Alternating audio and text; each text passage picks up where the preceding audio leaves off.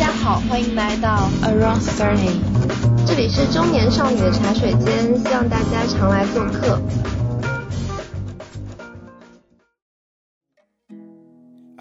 所以经常会有人对那种非常职业的女性，就是女高管，会问说：“你的孩子怎么办？我还能怎样呢？换一个男人不是也一样吗？”对，但是我觉得像你说，大部分做全职妈妈的女生，可能是因为她在职场上受到一些阻力，或者说她自己还没有找到她想要深耕的地方。就她眼前只摆着一个全职妈妈的选项，所以她好像只能往那个方向去。但是如果说她有真正喜欢自己做的事情，我觉得好像没有人会想要放弃。嗯，但是你觉醒了之后，你会发现你非常的快乐，你会比之前更加快乐，你会更加尊重自己个人的意愿。你首先还是以自身为主导的，然后去做任何你想做的事情。对。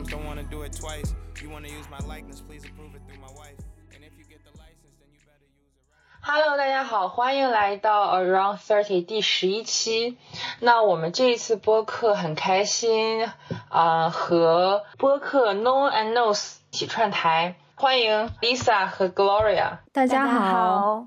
我是 Gloria，然后我的搭档 Alisa，我们两个呃有一档自己的播客 Known Unknowns，呃，它呢也是一个以女性视角，然后来探讨我们生活中有一些很困惑的事情，或者有一些日常的感悟。然后呢，我和 Lisa 都是一名建筑设计师。大家好，我是 Alisa，嗯。大家好，我是 Alisa。我之前是一位建筑设计师，跟 Gloria 是一样的。然后现在呢，我是刚刚完成自己职业上的一个转型，也就是转行了。然后我现在是在一家科技公司做产品经理这样的一个岗位。然后也非常非常开心来到 Around Thirty，跟大家一起探讨一些新奇的点吧。欢迎大家，Hello Hello。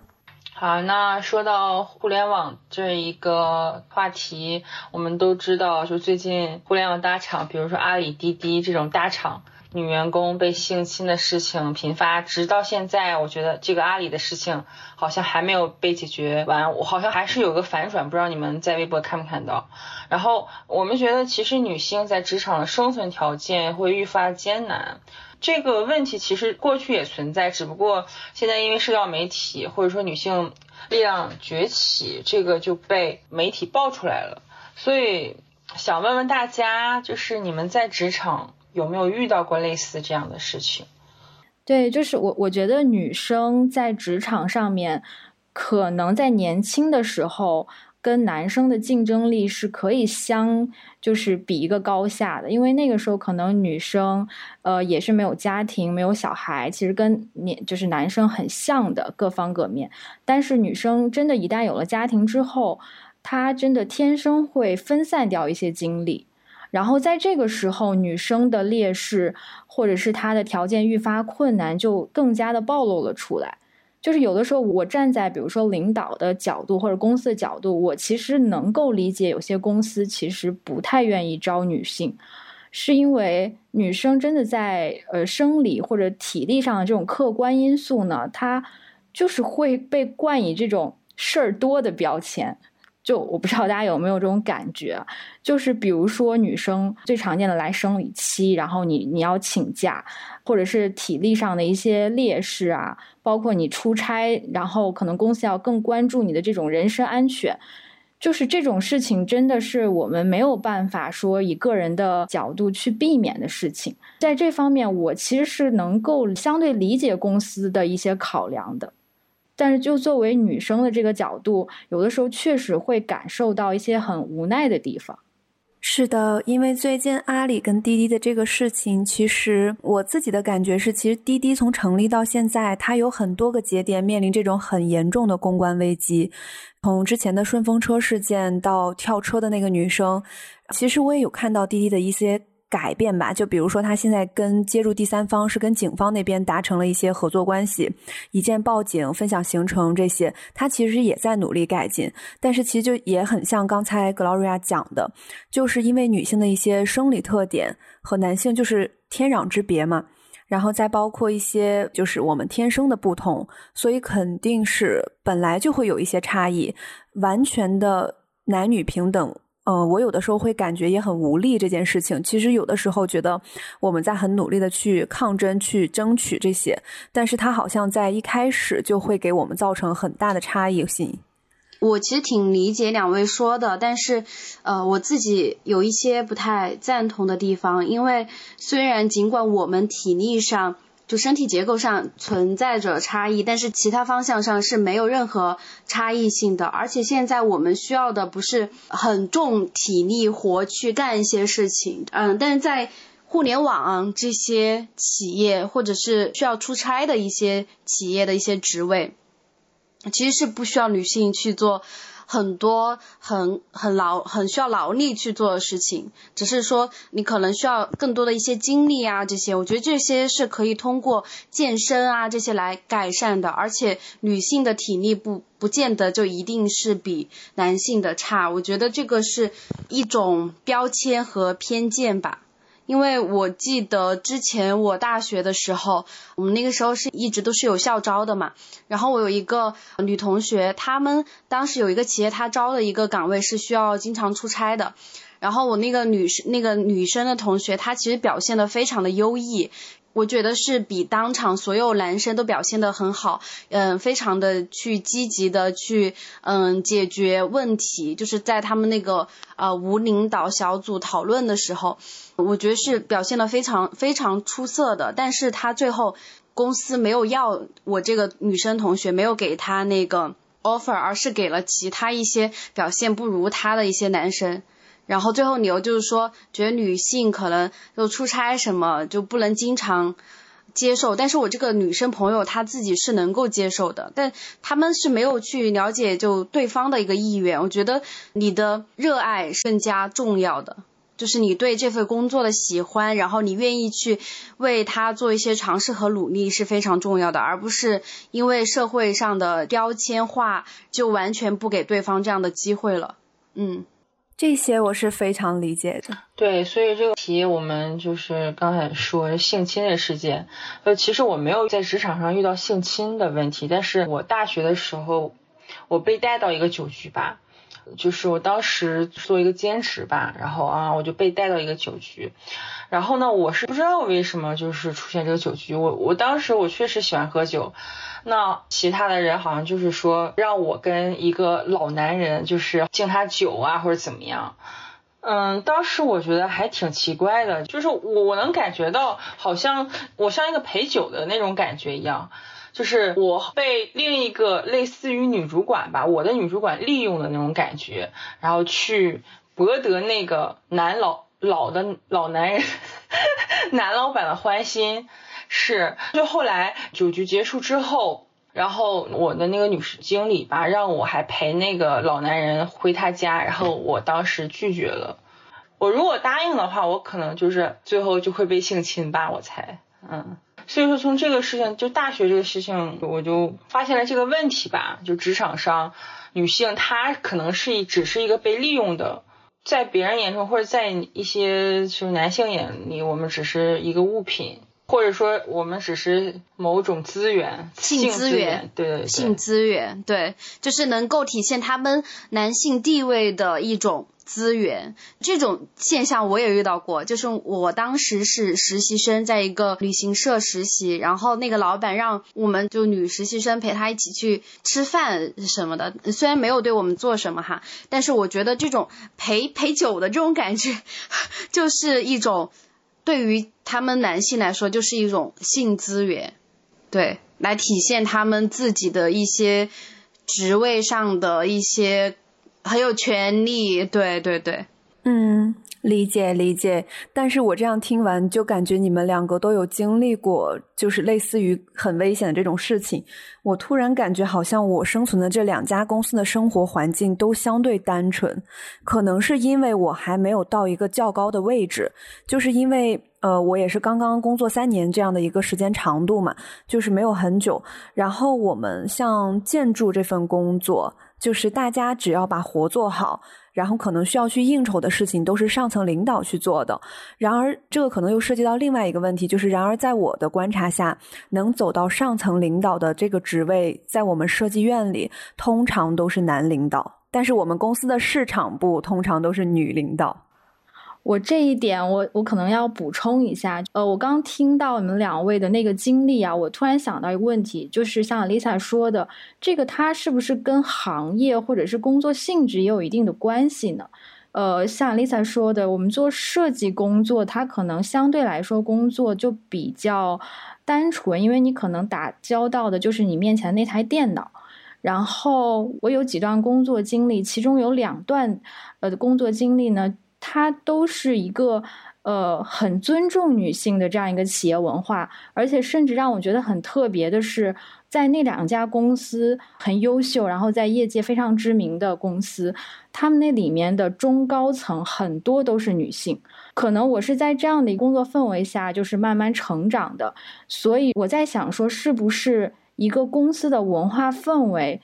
呃，能够引导或者给员工这样一个形成这样一个观点和意识，就是说我要去尊重女性，然后女性其实她有她的生理的特点，她是一个女性，她就是不同于男生，但是她也需要被尊重，她也有能力。我我会有这样一个，就是我我并不说所有的公司啊都是嗯，就是大部分公司是这样，就是大部分，特别是你可能处于。对你，你需要去社交的话，你可能就避免不了。对，所以我说他可能会真的会跟工作性质和内容有一定的关系。对，因为我们两个的工作可能是那种偏技术内向型的，所以就导致我们去 social 的场合就会被减少很多。然后在这样的一个情况下呢，可能形成了一个自我保护机制，就是我是一个技术型的岗位，然后我需要社交的场合减少，那么进而推进过来，就是我可能会被等等等等这样一些行为的机会要少。当比如说升职，比如说他呃面临晋升，或者说你想谋得一个更高的职位，我觉得还是会面临这个事情。我觉得很多女性她可能目前来说比较安全，因为她的这个工作性质嘛，但是我。不管是哪一个工种或者哪一种性质的工作，我觉得如果是在网上，呃，比如说成为就是合伙人啊，或者成为什么领导，我觉得还是不会避免，无法避免这个事情。嗯。那我还有一个问题想要跟大家探讨，就是你们觉得这种性别的歧视只有在男女中间存在吗？还是说女的女生的领导也会对女生的下属有一些性别歧视？我觉得都会有吧。我觉得这个是权利，就是说有有些女性她没有很强的性别意识，或者说这个女女权主义意识，她就会觉得她现在是有一定的权利，那她就会以一个。对男性的视角去 PUA 他的下属，还有一个就是，不管是存在于呃职场上还是生活中，其实女性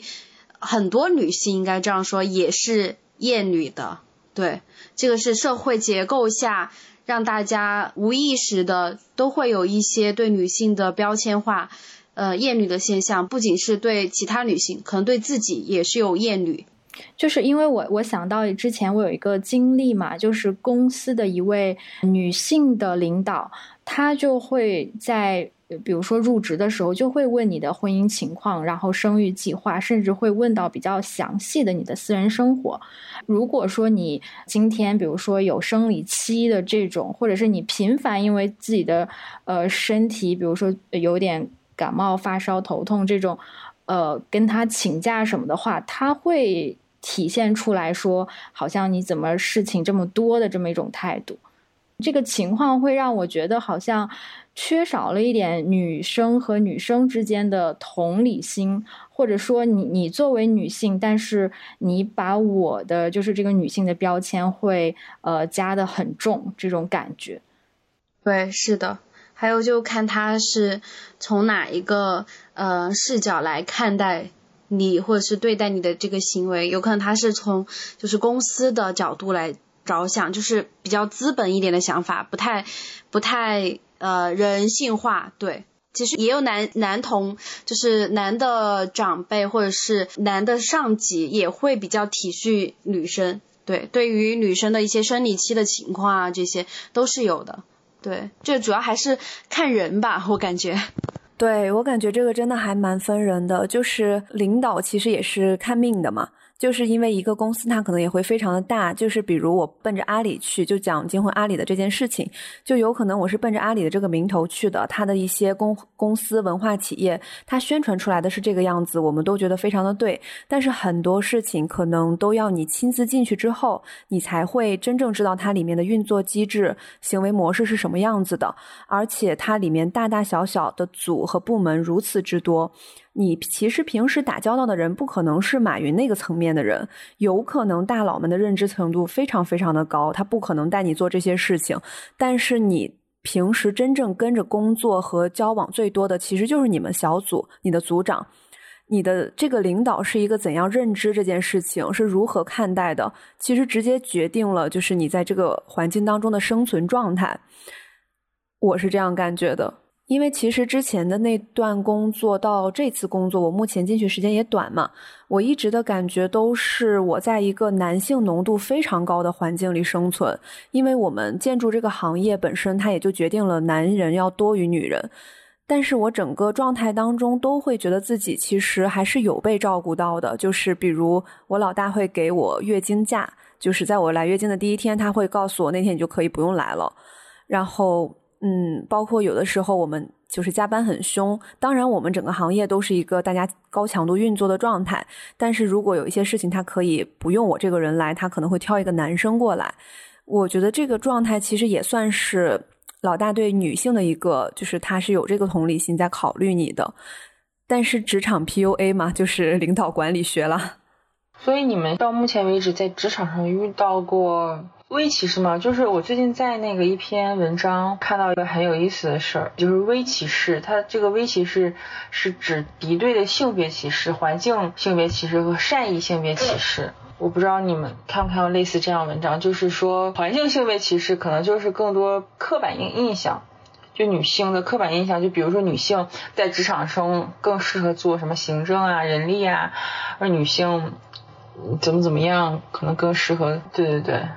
嗯，呃，我我确实遇到过一个这样的经历，就是我之前有一份工作，呃，然后呢，当时有一个德国的一个 director，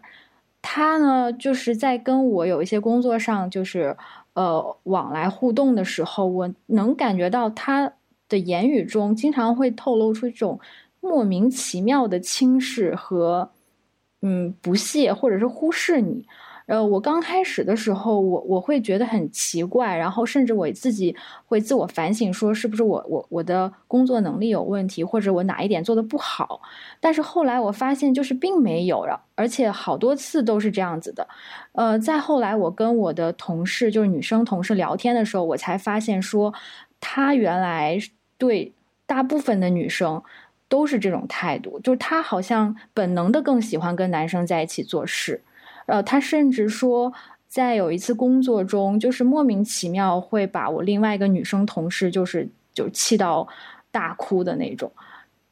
但是我一直没有很想明白，说他是为什么这样子，要好像对女性很敌对。我我不知道是不是他有自己刻板印象，还是说他自己有一些其他的经历，让他造成了一个这样子的。呃，但是就是当我遇到这样这么一个。呃，上层领导的时候，我自己的感觉就是，好像没有办法说你你通过个人的关就是努力啊，去改变他的印象，只能说，呃，我可能会减少跟他的一些工作上的交集，然后说，对我尽量减少跟他的接触。你你有这样的观点，OK，但是，呃，我我也不想跟你对说太多。我不知道除了这样子，还有没有什么别的办法。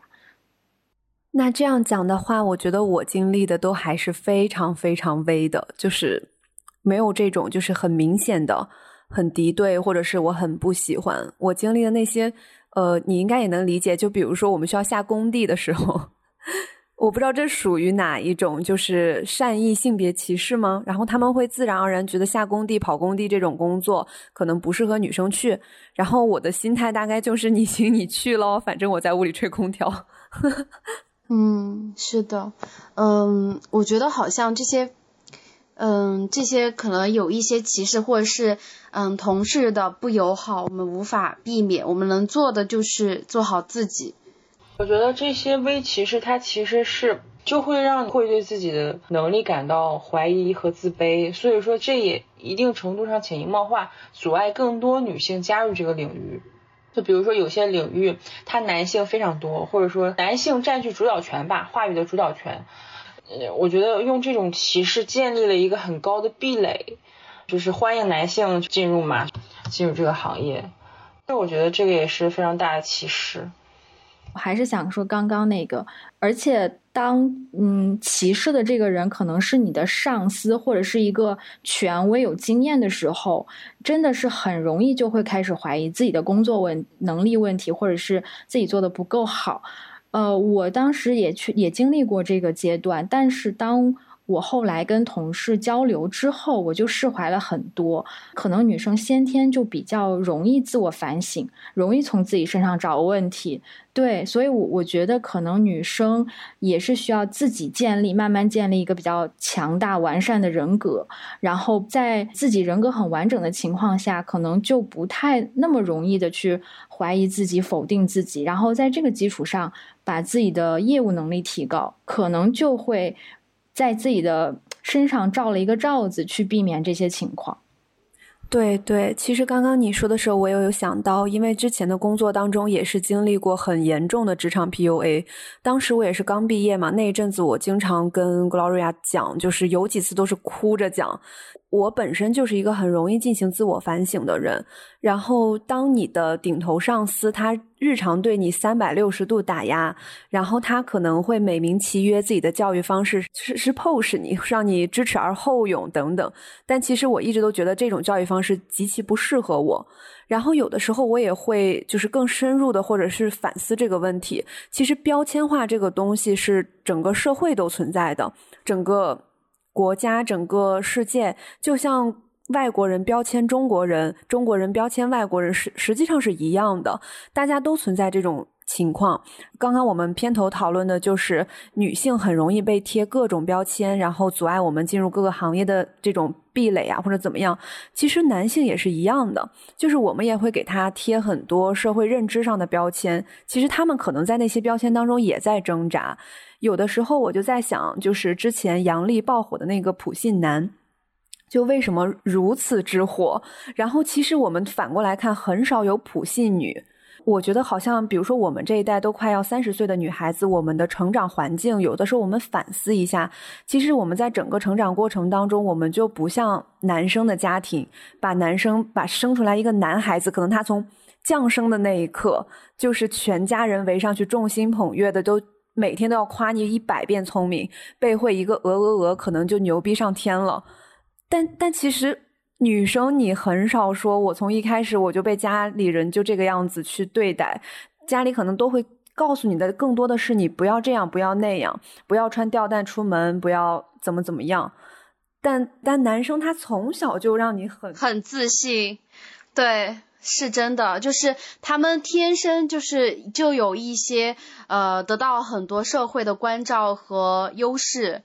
他们就觉得自己真的就是了不得了。然后你觉得，其实很多男生他们自己本身就会觉得女生只是一种对他们来说只是一种附属品，而且对于这个社会对于男性的要求其实是真的挺低的。我觉得是真的挺低的，就是在道德上啊，道德层面上的要求更低，而对女性的道德层面上或者是品格上这些都要求的更高。所以女生一犯什么错，或者是不按照这个社会的标准去嗯发展，或者是去表现自己，那就会被贴上一些可能坏女孩啊之类各种。呃，不太好的、不太好听的标签，而且还会就是还会进行一些道德上的侮辱，嗯。这些词汇我就不说了。是是，而且我觉得女性的那些标签贴到身上都是极具侮辱性的。而且比如说这件事情发生在你的二十出头，你可能还不谙世事，你什么都不知道，然后你做了一件事儿就被整个社会或周围人知道，贴上标签之后，你你后面可能用二十年、三十年，你都无法把这个标签揭下来。但很多男性他们在这一点上就很不同。他们可能，比如说，通过后面的其他的事情，在其他方面的成就，他们可以把自己道德上的一些缺陷掩盖过去。而且，就是女生，如果是你在职场上、事业上发展的很好，你也会被人贴标签。对，就是大家会觉得，哦，你是一个女强人，你是一个工作狂，你你职业发展的好，你一定是没有感情生活或者家庭一团糟。就就有的时候觉得还挺无奈的。所以经常会有人对那种那种非常职业的女性，就是女高管，会问说：“你的孩子怎么办？”我我就心想，她没丈夫吗？就是感觉好像孩子一定要这个女性去带，她就不能成长事业，或者是大家会听到说哪一个公司的女高管已经离婚了，大家会觉得哦，怪不得。我 对对是这样的，然后或者是公司的呃，比如说哪个女生她很注重自己的形象，她打扮的很好看，就别人慢慢会对她，哎，她是不是有一些什么其他的方法，或者是她有没有，她是不是有一些不太呃能讲的方式去得到了这样的职位？无处不在。我记得有个梗，反正最后就说什么样的女生会被社会觉得是好呢，就是。在家做家庭主妇，然后好好伺候老公孩子，然后他们觉得这才是成功女性，其他的都不算。嗯嗯，然后或者是有一个非常稳定的职业，这种稳定就是。比如说教师、公务员，对这种国企或者是国企啊之类，就是能够非常固定作息、固定工作内容的这些事情。但是这些很多这部分工作，其实会发现说，嗯，职业上的天花板还是挺低的，而且很大程度上会阻碍女性的进步和成长。我觉得全社会是在倒逼女性去做这些。呃，所谓的公务员、教师就是比较闲的职业，因为他们想让女性花更多时间去照顾家庭，所以你看，这整个社会就会去鼓励女性，或者用我们刚才说的那些方式去倒逼女性嘛。其实这也是一种方式，让女性去去回归家庭的，对。其实很多的时候都是外力，我觉得就是包括最早最开始的时候，Gloria 讲的就是本身男女的这个生理心理上的这个差距。比如说，在我们年纪更大一些，你有了孩子，然后孩子天生的呢，他对母亲的依赖度和需求度可能高于父亲，然后再加上父亲可能是主要一个社会性动物，他就。不怎么在家里照顾家庭嘛，这样就加重了这个孩子对母亲的这个依赖度，所以可能我觉得这个都是一个循环，就是一个作用力与反作用力的感觉。有的时候觉得可能会难以更改，然后有的时候我就会想，我是不是要尝试去理解这个社会运作的法则，或者是本身的这些天生差异？但是稍微一想，就会觉得。如果我已经去尝试理解这一切了，其实跟我被动接受这个规则是没有什么区别的。我能明白你说的那个，就是它是一个循环，它就是小朋友对于母亲的依赖，其实有的时候是一种对母亲来说是一种情感绑架，或者是家庭对于母亲的需求。对，然后。女生可能会觉得，哎呀，就是自己的老公、孩子这么的需要自己，那我是不是要舍弃掉这些，然后去奉献我更多的？这种奉献就是其实是一种道德上的绑架。这个词，我觉得应该是自发自愿的，非常去享受这个过程，而，嗯，然后说，哎，我愿意去做很多事情，就大家都需要的事情，就是为大，就是，嗯，对他来说，就是是一件很享受的事情。我觉得这个才是。最重要的，嗯，你们有没有，嗯，我们探讨一下，你们觉得有没有什么好的解决方法吗？关于这个歧视，嗯，我觉得可能还是要随着社会慢慢进步，然后对于男生、对于女生都有这种观念的呃提高。而不是说我们只让男生更加尊重女生。其实女生也要自己更加的尊重女生自己。就是呃，我我发现我身边会有一些朋友，他们自从开始做了妈妈之后呢，他们会去开始做微商。就是我我我觉得你们可能也会发现这样的朋友。就刚开始我是特别不理解的。然后可能在大家印象中，微商是一个还蛮 low 的 一个职业。然后后来呢，我我跟我有个朋友聊天之后，我能能理解到他的这种也是一种无奈的选择吧。就是他在生完孩子之后呢，他确实精力和时间上不太允许他去呃朝九晚五上班，甚至是九九六这样子的。所以他想尽办法找找到了一个折中的工作。就是说做微商，我我可以不用坐班，然后我就对发一些东西就好了，甚至是有一些我自己做自媒体也算是一种吧。我觉得这是他们的一种工作上的挣扎，就是我还是想要有事业，我还是想要自己赚钱的能力，但是呢，这种选择好像特别少，我就只能去做这种可能被别人不是很看得上的这种微商的工作。嗯。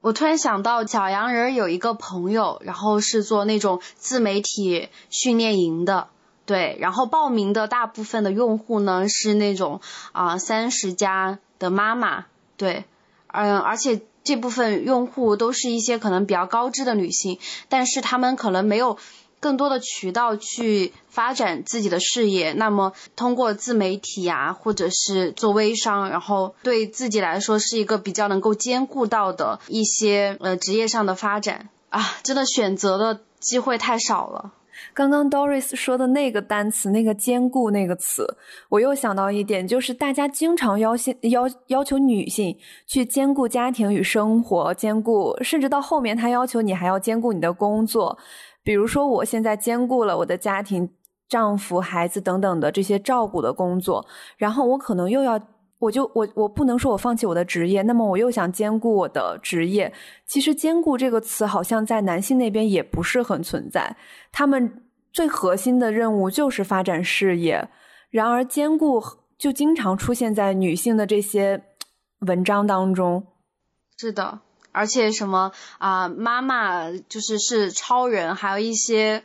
博主，可能一些女性博主标榜自己是一个超人妈妈，事业成功，家庭家庭有和睦啊，有自己很就是很好的孩子啊，这样子，我就觉得，嗯，这样其实他自己有影响力，这不是更多的去绑架女性要成为超超人嘛？我觉得特别是有一些影响力的女性。反而更需要去注意这些，就是，呃，希望给更多的女孩带来更多的女性的力量，而不是说希望女孩去担当更多的社会责任。没有说让他们鼓励他们做自己，呃，首先是做自己，再说其他，而是对你的要求非常的高。对对，其实我，嗯，我是想说兼顾很难，就是其实，嗯，大家我们都，你们应该也没有生孩子吧？没有单身啊，对，就是我觉得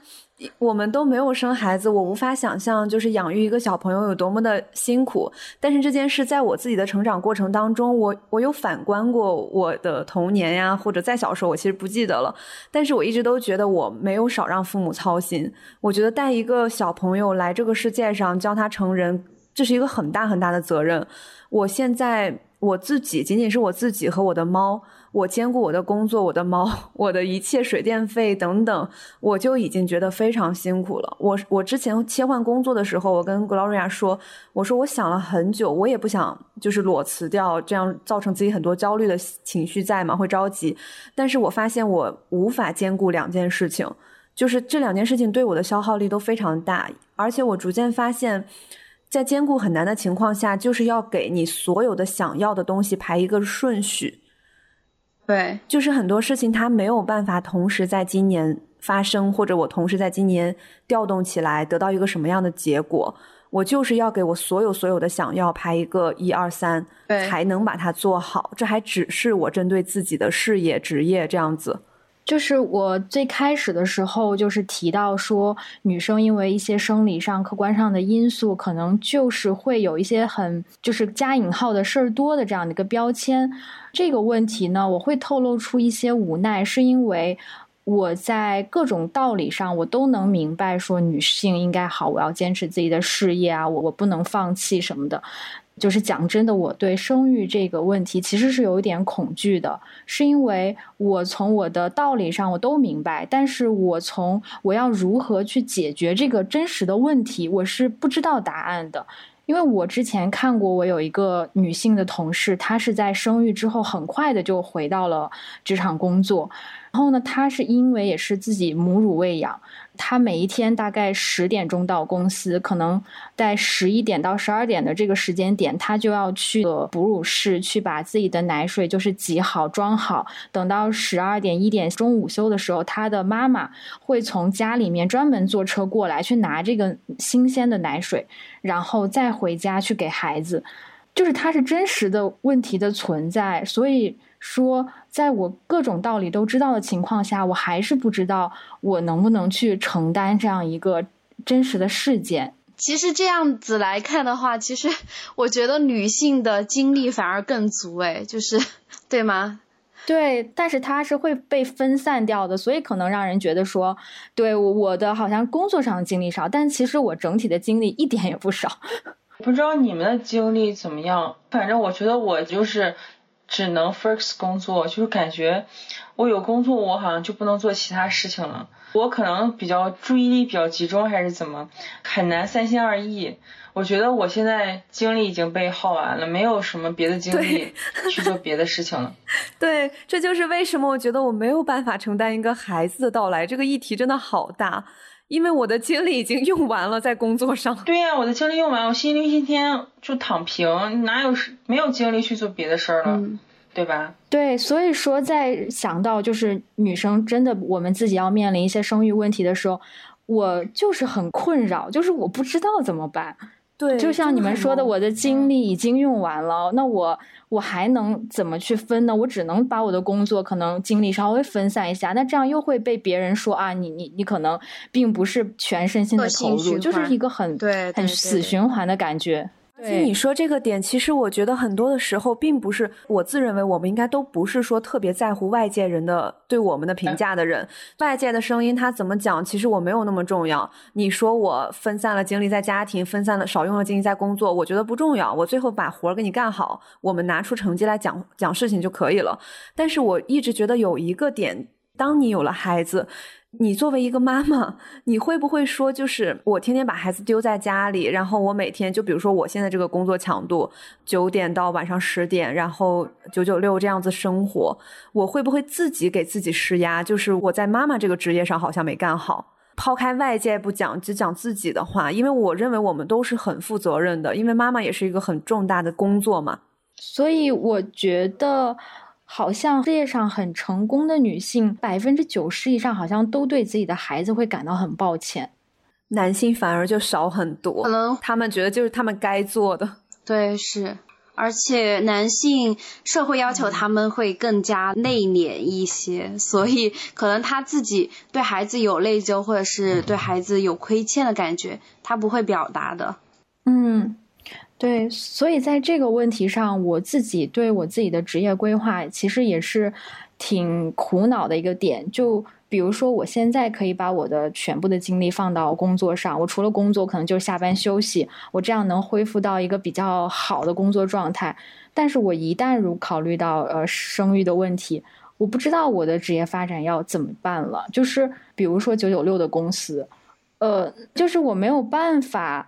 可能在用九九六的状态去迎，就是面对这个工作，但是我又就像你们说的，其他的路好像选择非常少，所以我也不知道怎么办。这样也是我的一个困。我觉得，就我觉得在想这个事情，如果以后生孩子，但是 OK，那个男的跟我说，他这些育儿的事儿他可以做，但是我现在不敢肯定，就育儿的事儿他能百分之百帮我做。我觉得这是我恐惧的事情，因为我生出来了，我也没办法塞回去，你知道吗？我没办法反悔，所以说，是的，这个也是我比较恐惧的事情。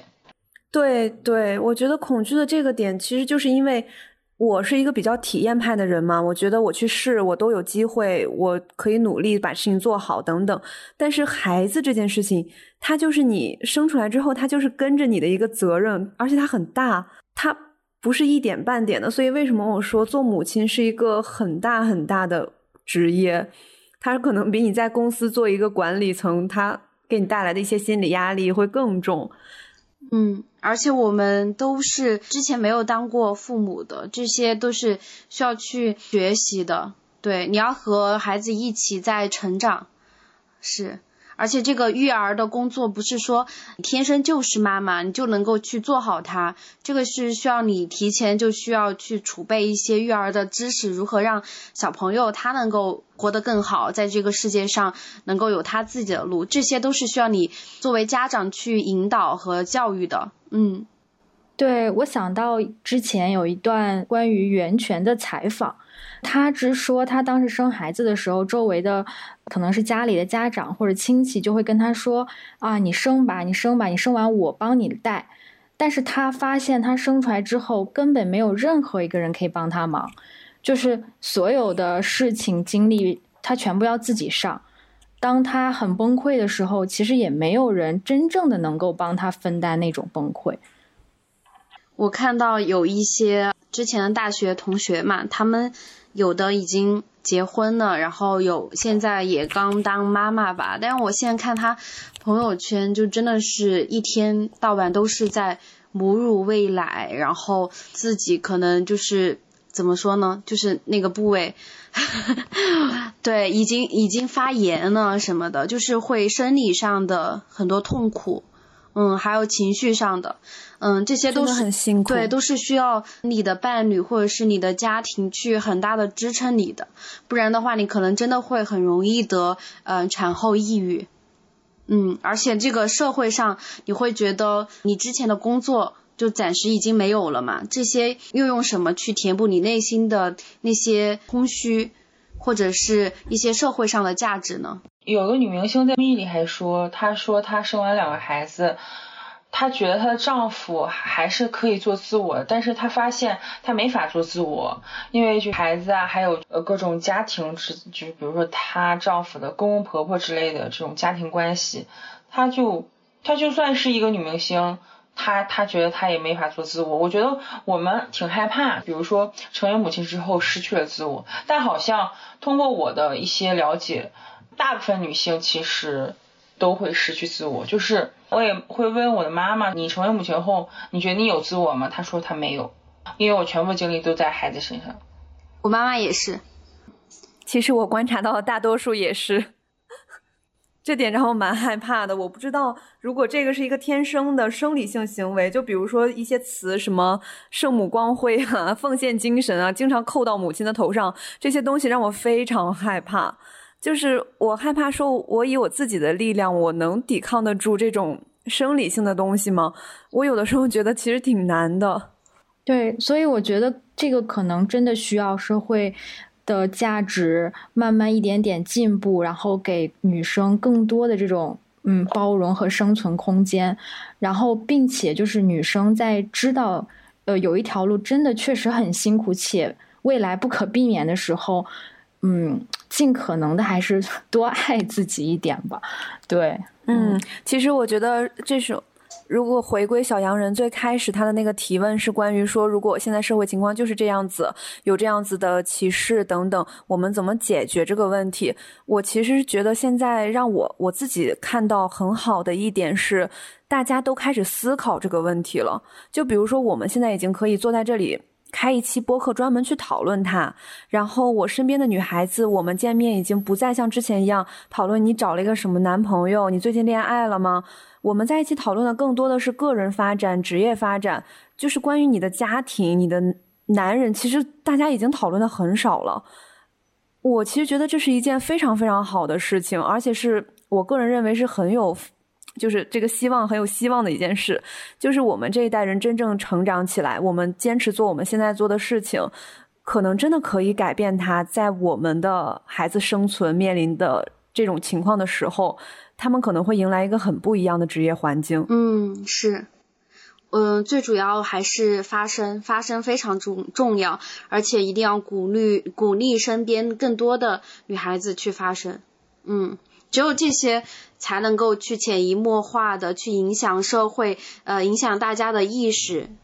嗯。而且我会觉得说，当你自己这个个人的思想，比如说有了进步，其实你会慢慢开始影响到你身边的人，比如说你会影响到你的老公、男朋友、父母，然后你也会影响到你自己身边的女性朋友。我觉得这个都是推动大家一起进步的一个很很好的一个过程。是。我我在想一个解决措施哈，就是一第一个我觉得是社会，就是国家嘛，我觉得应该就就比如说我们在职场上，女性比如生育啊，不不已婚未婚都会受到一些歧视，不是就是因为生育的问题嘛，会耽误工作，因为现在的这些生育成本都是企业承担的，但是我觉得这个是不是国家应该也承担一部分呢？对，为什么为什么企业不敢招这种已婚未育的，就是因为。这这些成本是企业承担的，但是很多企业是承担不了这些成本的。对我觉得，我觉得这个国家，我觉得是不是国家应该就是有一些嗯优惠措施之类的。对对对，比如说更鼓励，比如说这个企业如果是招很多女性的话，你是不是应该给很多的税收优惠啊，或者怎么样？对对，包括现在的三胎政策，其实对女性怎么说呢？大家都懂。然后，如果国家没有给到很实打实的一些政策上的帮持，我觉得好像很难鼓励得动吧。嗯，就是我我有很深的印象，就是我妈妈之前，呃，她跟我讲过，他们公司在招人的时候，就是她作为一个女性的一个，比如说领导者，她在招人的时候，她自己内心其实也会受到非常大的这种，你说道德的审判也好，你说很纠结，就是。他知道，作为公司的领导者，他更愿意去招男生，但是他作为女性呢，他又会站在女生的角度，很同情这种现象，就是因为他知道，作为公司招女生，他要付出更多的成本。对，就比如说生育假，你一个女，你一个年轻的女生刚来我的公司，好，我突然一下子半年、大半年的时间就不能，就是这个人力就没有了，所以说他。确实就是跟我讲过这种很无奈的情况，所以就刚刚，呃，你们在说可能国家会给一些支持，给一些企业的帮助，可能会真的会好一些。嗯，但是目前很矛盾的一个点是，国家其实现在更加鼓励女性回归，对生育，就是这个就。嗯，很难去调和，但是我觉得真正能够去解决的，还是说社会整整体意识上的对女性更加包容，还有对于嗯生育上的一些优惠政策啊什么的，我觉得这些呃才能够真正去推动可能生育的现在的一个问题。对，我觉得那个其实是根本性的更根本性的问题吧。然后刚才我说的第一个，我觉得就是男性吧。就男性要承担更多的这个育儿的责任，男性对要去帮助女性去分担，因为女性生育已经很辛苦了，对吧？然后，嗯，对，所以说我觉得男性应该承担部分大部分的责任，呃，这育儿的责任。然后第三个，我觉得就是女性意识的这个女性，我们本身要有觉醒的意识，对对对，面对职场，不管面对。比如选伴侣，面对一些社会压力，我觉得都就是勇敢发声吧，嗯，勇勇敢去去维护自己的权益。所以可能这也是为什么我们在三十加以上的就是高管呀、管理层里面，很很难再看到一些女性或者怎么样，因为我们可能没有什么年龄的焦虑，但是有一个问题客观存在，就是你的最佳生育年龄啊，可能就是在四十岁之前。这个样子完成才会让自己的身体恢复的比较快，就是这个东西可能无形当中给你造成了一个 deadline，所以说就是包括我们之前有讨论说三十加以上的女性都去哪儿了，我现在反过来想，是不是真的回归家庭了？对，这个需要很强的，嗯，就是非常强的一些，嗯，可能身边非常。怎么说呢？我想一下啊，这个需要非常强的一个嗯意志力，我我觉得只能这样说，才能去反抗社会给你的那些催促。对，因为大家身边的人，大部分声音都是让你啊回归家庭，可以去就是养育小孩了，这样子去生育了。对，这个是需要非常大的一些嗯勇气来做这个事情的。嗯嗯，我之前看了一篇分析说，呃，国家其实现在大力的就是呃推广三胎这种呃宣扬这种政策，其实是为了解决就是人口的这种不均等的比例问题。然后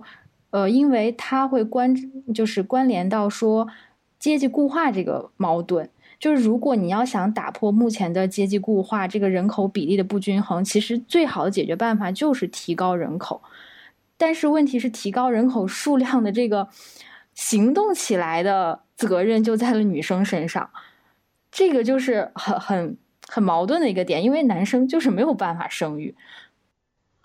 然后说到这一点，我还想到就是说，为什么这么多女生？费尽心机，甚至是用自己的很多很多可能性，去想要找一个非常有钱、家庭条件非常好的男性。其实很大一个原因，可能是她也想卡握住自己这个三十加以后。嗯，比如说我回归家庭了，我的收入可能没有那么可观了，我的精力啊什么的，我放到孩子家庭上会远远大于我的事业上。那么我挣的工资可能已经没有办法满足我对一个物质上的要求了，所以说他才会出现很多女性经常会以找嫁一个有钱人，就是加引号的那种感觉吧，嫁一个有钱人来作为自己。嗯，对，也可能是最有面儿的事儿，然后最有目标感的事情。但是你很少听见说哪个男生说我要嫁一个，我要我我要娶一个有钱老婆，或者我要娶一个跟我有同样的社会竞争力的老婆。他甚至我还看到有知乎上，就是我们因为今天要讨论这个嘛，我还看到知乎上有很多问题，我去搜，有人会问说，如果你的老婆在婚前要自己付首付，然后有贷款买一套房会怎么样？我看到底下有特别多特别多的答案，就是看得我特别气。我其实我在里面就评论了一句，我说他婚前买的东西到底跟你有什么关系？然后就有很多男生就在里面说说，哎呀，这个。贷款可能是结婚以后他要承担的，等等等，不好。我觉得很多事情真的是这个社会发展起来，教育提升上来，认知提升上来，才会有一个大的改善吧。但是很无力，但是我觉得还是需要去反抗的，这是一个过程。我我之前我回回家嘛，然后我表哥还说。就是讨论到我的婚恋问题，然后我表哥说你你小说小姑娘拼什么事业，就是说你还是赶紧就是说就是你聚焦聚焦在你的这个找到呃所谓男朋友吧，就或者说结婚对象上面。我觉得在男性的视角里，好像就觉得女生她在事业上她是没有什么发展的。特别是你未来他是没有，他就认定你未来是没有什么发展，挣不了钱，对，或者是觉得你可以有发展，但是呢，这并不是一个非常骄傲的事情。对，然后然后我们相相亲的时候，就是有有些就是人给你介绍对象的时候，他们就说，哎，这个男的是潜力股，就他意思说未来会挣赚大钱。但是我我当时就第一个想法并不是说这个男会，我当时想为什么很少人会。称女性，比如这个女生是潜力股，你会发现“潜力股”这个词基本上都用在男性身上，就很少人说这个女性是个潜力股，怎么怎么。对，我就觉得这个是个很奇怪的现象，所以我我就在想说，你社会对或者所有人对女性的期待，就不是你未来赚钱，你未来呃升职做领导。对，对他这个社会对女性的期待就摆到这儿了，就特别赤裸裸的。就经常会经常跟你说，哎呀，你还没有男朋友啊？你都这岁数了，你快找个对象吧。就工作上嘛，先放一放。我的天呐，是，我觉得现在听到这种话挺多的，但是好在自己就是，嗯，工作这么久，好像还少了一些。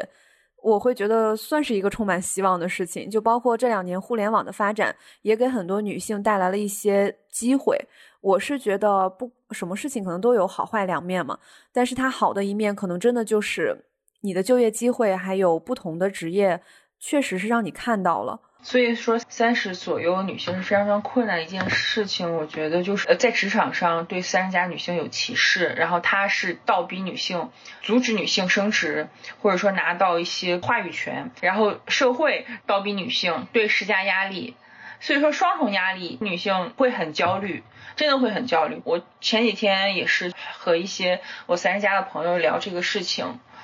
我觉得我会感受到，就是非常深的焦虑吧。是我经常听到说生了二胎的那个妈妈会用一个词，就是说你现在要好好享受你自由的人生，因为嗯，当你有了两个孩子，你有了家庭，你就被他们拴住了。哇，你知道吗？拴这个词我听着好难受。我会觉得本身我们都是自由、快意、很果敢的这样的一个生活状态。我拼我的事业的时候，我可以拥有很多的选择权。然后，当我迈进婚姻，然后我成为母亲，我突然多了很多社会身份，然后我突然又在原本就有的标签上又加了一些标签，它使我本身就更难了。就就这些标签都压在你身上，你作为妈妈，你应该怎么样，就会又多了一层要求。是，而且我我真的是希望。更多女性认识到，就你恋爱结婚，其实到结婚的这个阶段了，两个人是一种合伙人的关系，是如何把你们双方的日子过得更好，而不是让你自己去牺牲，可以这样说吧，就是牺牲掉自己很多的时间啊、精力啊，去照顾好这个家庭，所有上上下下都是需要你去照顾的，不是的，你这样你你负担的越多，其实你在。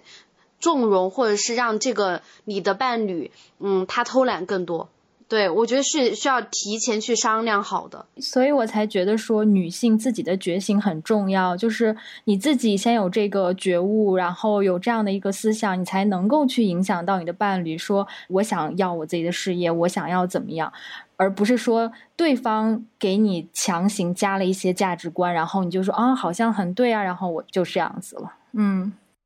而且之前也看到一段话，我觉得说特别好，就是喜不喜欢、爱不爱、同不同居、结不结婚、能不能在一起，这些都是完全不同的几件事。喜欢、爱、在一起、同居，包括结婚，完全不一样。你要考虑的事情。而且我觉得，就像刚刚 Doris 说的，你要结婚的话，你们两个组成了一个 team。你们要一起把这件事情做好，然后让这件事情越来越好。你怎么去做？你找的这个合作伙伴他应该是什么样子的？我觉得一定是互相帮持，然后共同成长，这样才是一个很良性的循环。如果说另一半他一定说要求你要那样，然后因为我是一个潜力股，我可以承担 那部分，那我就让你退下的话，我觉得这个完全是在牺牲自己，成不成全他，这这都另说了。对，而且这是一种对你自身的一种消耗。我觉得不管你多少岁，都是需要去看到自身的一个价值的。嗯，不管是家庭里面的，呃，又或者是社会层面上的。所以我觉得女生在三十加的这个位置是，呃，比较容易迷茫的。但是我觉得大家还是在这个迷茫中尽量。还是要不断的去找到自己想要做的事情，或者是职业的方向，就是不要因为迷茫而放弃掉你选择的权利。对，还有我我现在还没有到三十加嘛，但是在我印象里面的三十加的女性，很多都是说自己可能人生以后就那样了的那种感觉。我我觉得这个还挺可怕的。我还能怎样呢？就是说，还说换一个男人不是也一样吗？凑合过吧，太可怕了。嗯，所以说其实，所以其实我们中国是有一个主流价值观的。你如果想去抗拒这个价值观，你需要很大强的力量，你自己有很强的力量，然后你要形成一个知识群体去抗拒这个主流价值观。其实我觉得对于很多人来说还是很难的。我妈最近就说，感觉我在抗拒，一直在抗拒抗争，像一个战士一样。我觉得很了不起，老实说，真的，我觉得能够去意识到这些问题都是非常了不起的。嗯，但是你觉醒了之后，你会发现你非常的快乐，你会比之前更加快乐，你会更加尊重自己个人的意愿。你首先还是以自身为主导的，然后去做任何你想做的事情。对，而且其实之前经常有人讨论说要不要做全职妈妈等等这些事情，我其实一直觉得你选择做什么是你自己的选择，就跟我们选择去哪个城市生活，我们选择要在哪一份职业里面深耕，其实都是一样的，这是你自己的选择。当妈妈也好，当全职妈妈也好，它都是一个选项，但是你一定不要说是我。违背自己，或我觉得自己做了一件很伟大、很奉献、牺牲自己成全整个家庭这样的心态，你如果真的是发自内心说啊，我就想这样做，我倒是觉得也尊重每一个人的选项。对，我觉得也也挺好的，真的，我觉得是蛮伟大的一个事情。不过你们真的觉得做全职妈会特别开心吗？而不是说是因为别人觉得他这样很伟大，或者这样很成功，打引号成功，所以他才觉得。我觉得很少会有人发自内心的觉得做全职妈妈很成功，就是我还是挺疑惑这个问题的，因为我觉得根据马斯洛这些需求，我们还是需要有自己的一个经济能力，或者是一些实现自我的一些东西，底层需求。是。嗯，我觉得可能会分人，但是我们不能否定说有些女生可能真的她的兴趣就是在家庭，或者是她特别喜欢小孩。对，但是我觉得像你说，大部分做全职妈妈的女生，可能是因为她在职场上受到一些阻力，或者说她自己还没有找到她想要深耕的地方，就她眼前只摆着一个全职妈妈的选项，所以她好像只能往那个方向去。但是如果说她有真正喜欢自己做的事情，我觉得好像没有人会想要放弃，或者说她有更好的选项去同时 cover 这件事情。我觉得他可能还是会去选择做一些自己，比如说很想要去做的事情。我认识到一个嗯朋友，他是因为为什么做全职妈妈？他是因为他觉得现在的工作没有很无聊，而且升职也没有空间，所以说他觉得还不如做全职妈妈来的开心。他可能是在全职妈妈的过程中找到他在工作中没有找到的价值感，或者是那种成就感。但为什么刚刚那个形容竟给我一种退而求其次的感觉？所以说，女生她总是会给自己一个退路。自己给退路是什么？就是你嫁个好人家，这个不就是所谓的退路吗？然后，但是给男生的鼓励不一样。给男生的鼓励是啊，你要挣钱，可能挣大钱这样子，以物质上的这种成功来觉得你是在这个社会上是比较有权利的。对这些嗯利益的，嗯嗯，是就像刚刚小洋人说的那个情况，因为如果我设想一下，我没有一个比较稳定的家庭，我没有一个收入比我高的丈夫，他能 cover 住我的这一部分开销，然后我如果现在处在一个我当下的工作很无聊，升职也无望的情况下，那我会怎么做呢？那我的做法一定会去学更多的知识，去了解更多的可能性，看看自己还能怎么办。然后，当我有了退路的时候，就加引号的，这是一个退路吗？我们还存疑吧。但是在当下看来，好像算是。那么我就先选这个，毕竟这个好像来的更容易。比如说三十多了，带着孩子去读书，来的要容易多了吧？但从另一种层面上看，如果部分女性都把这个当做退路，那么我们这些歧视问题都很难解决，因为只有女性她。在高位上，比如说在政治方面有很多的女性的委员，或者说在商业上有很多女性的创始人，我我觉得这才能根本上改变女性生存环境。可能同时还要要求这些女性不要像男人一样思考才行。对，我突然想到，就是我前几天我看了一个，呃，怎么说呢？一个应该叫做。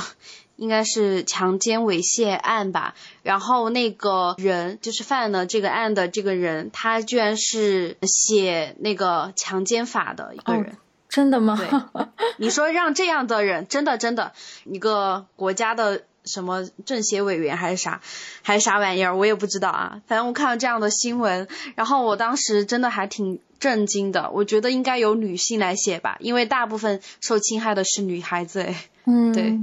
确实，就是我们当下这个社会，很多时候就是一个以男生或者男权为主导的，就是男生的话语权会比较多。所以在这种情况下，我们想要改善女性的生存条件或者职场条件的话，真的是需要女生靠自己的力量，对，然后你要去多发声，然后不要怯懦，不要说因为女生说太多，嗯，不是很好啊，或者怎么样的，就往后退缩。你只有往前走，你这个环境才能有所改善。对对对，真的不是一两个女性可以做到的，真的是我们，比如说我们现在意识到了，那我们四个人能带动八个人意识到，八个人带动十六个，我觉得这样才是。真正在往前推进，去改变这样一个现状，就让大家都意识到，时刻关注自己，提升自己，永远比去找那些退路来的安全、可靠和踏实。非常赞赞同，就是你要保持一个开放的态度，然后去成长。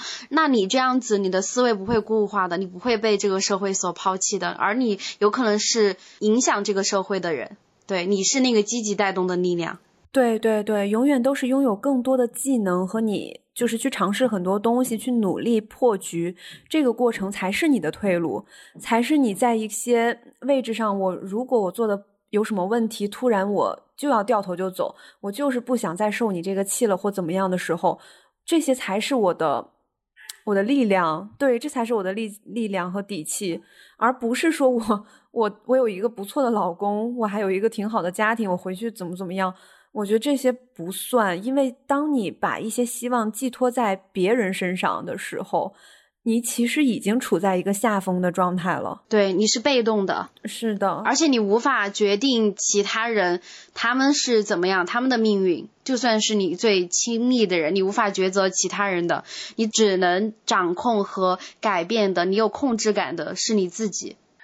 真的，我从学校的时候上上学的时候，我们在那个社团嘛，我就是参加好多社团，然后呢，没有一个社团感觉接纳我，我当时就是也自己建了个社团，当时我就觉得，我靠，我可能就是就是很很个性啊，或者怎么样，我当时就有预感，说我有可能进职场，可能没有一个职场是适合我的，我只能自己建立自己的职场文化。嗯，挺好的，挺厉害的。就是我觉得女性也有这样的选择嘛，嗯。嗯嗯，我知道，我觉得我是觉得比起行动，可能这种自己坚持自己的这种意志力是更不容易的。对对，其实我觉得真棒的是这一点。我觉得这个不一定说是意志力，而是说你自己发现了自己非常感兴趣的东西，然后。去执行它和坚持它就行了。对，因为很多人其实他内心可能也知道自己更适合什么或喜欢什么，但是你真的让他呃去做去执行的时候，会退缩或者是会犹豫啊这种。那你肯定不够热爱。对，可能或者也可能没有那么的对坚定自己。但是我觉得到了工作当中，他可能很难单独用一个热爱一个词去概括很多东西。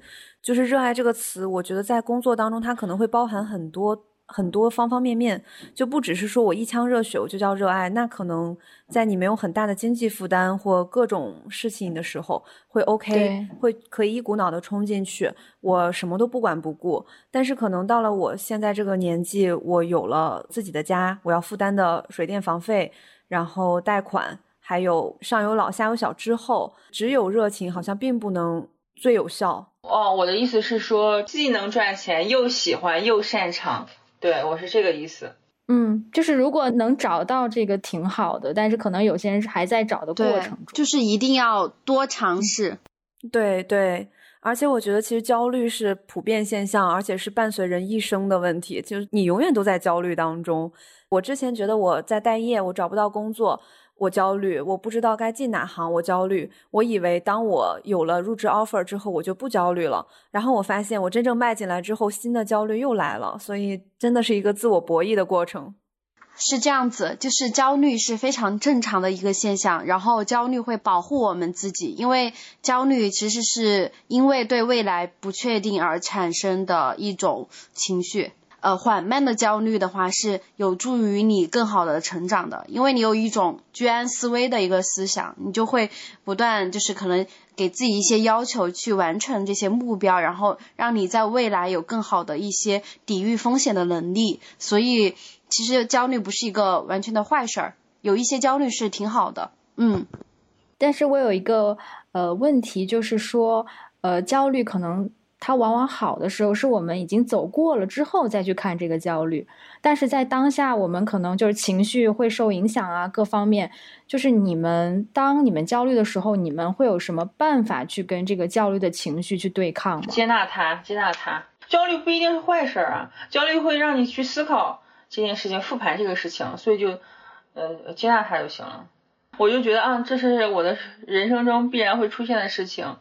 那那我就接纳它就好了，不用去抗拒。对，第一是接纳，然后我的建议的话就是，第二就是如何让自己先暂时的恢复情绪。怎么去恢复呢？就是通过其他一些方式让自己开心起来，比如说找朋友去倾诉啊，或者是呃看一些很搞笑的视频、电视剧啊，任何让自己放松下来的事情，都是你可以去帮助自己缓解那个焦虑的状态的一些行动。我觉得就是接纳和放松。对对，其实我理解 Gloria 那个问题，是因为我刚经历了非常焦虑的一段状态。我觉得接纳这是必然的，因为你不接纳它也是你的，所所以你这个问题你只能靠自己去解决的时候，你接不接纳它都在你面前，你怎么退呢？就是所以说，我觉得可能像 Doris 说的那个，它是一个比较。实际的一个做法就是，我接纳他之后，嗯，我可能会先去通过这种方式让自己稳定下来，然后我再进行一个复盘啊，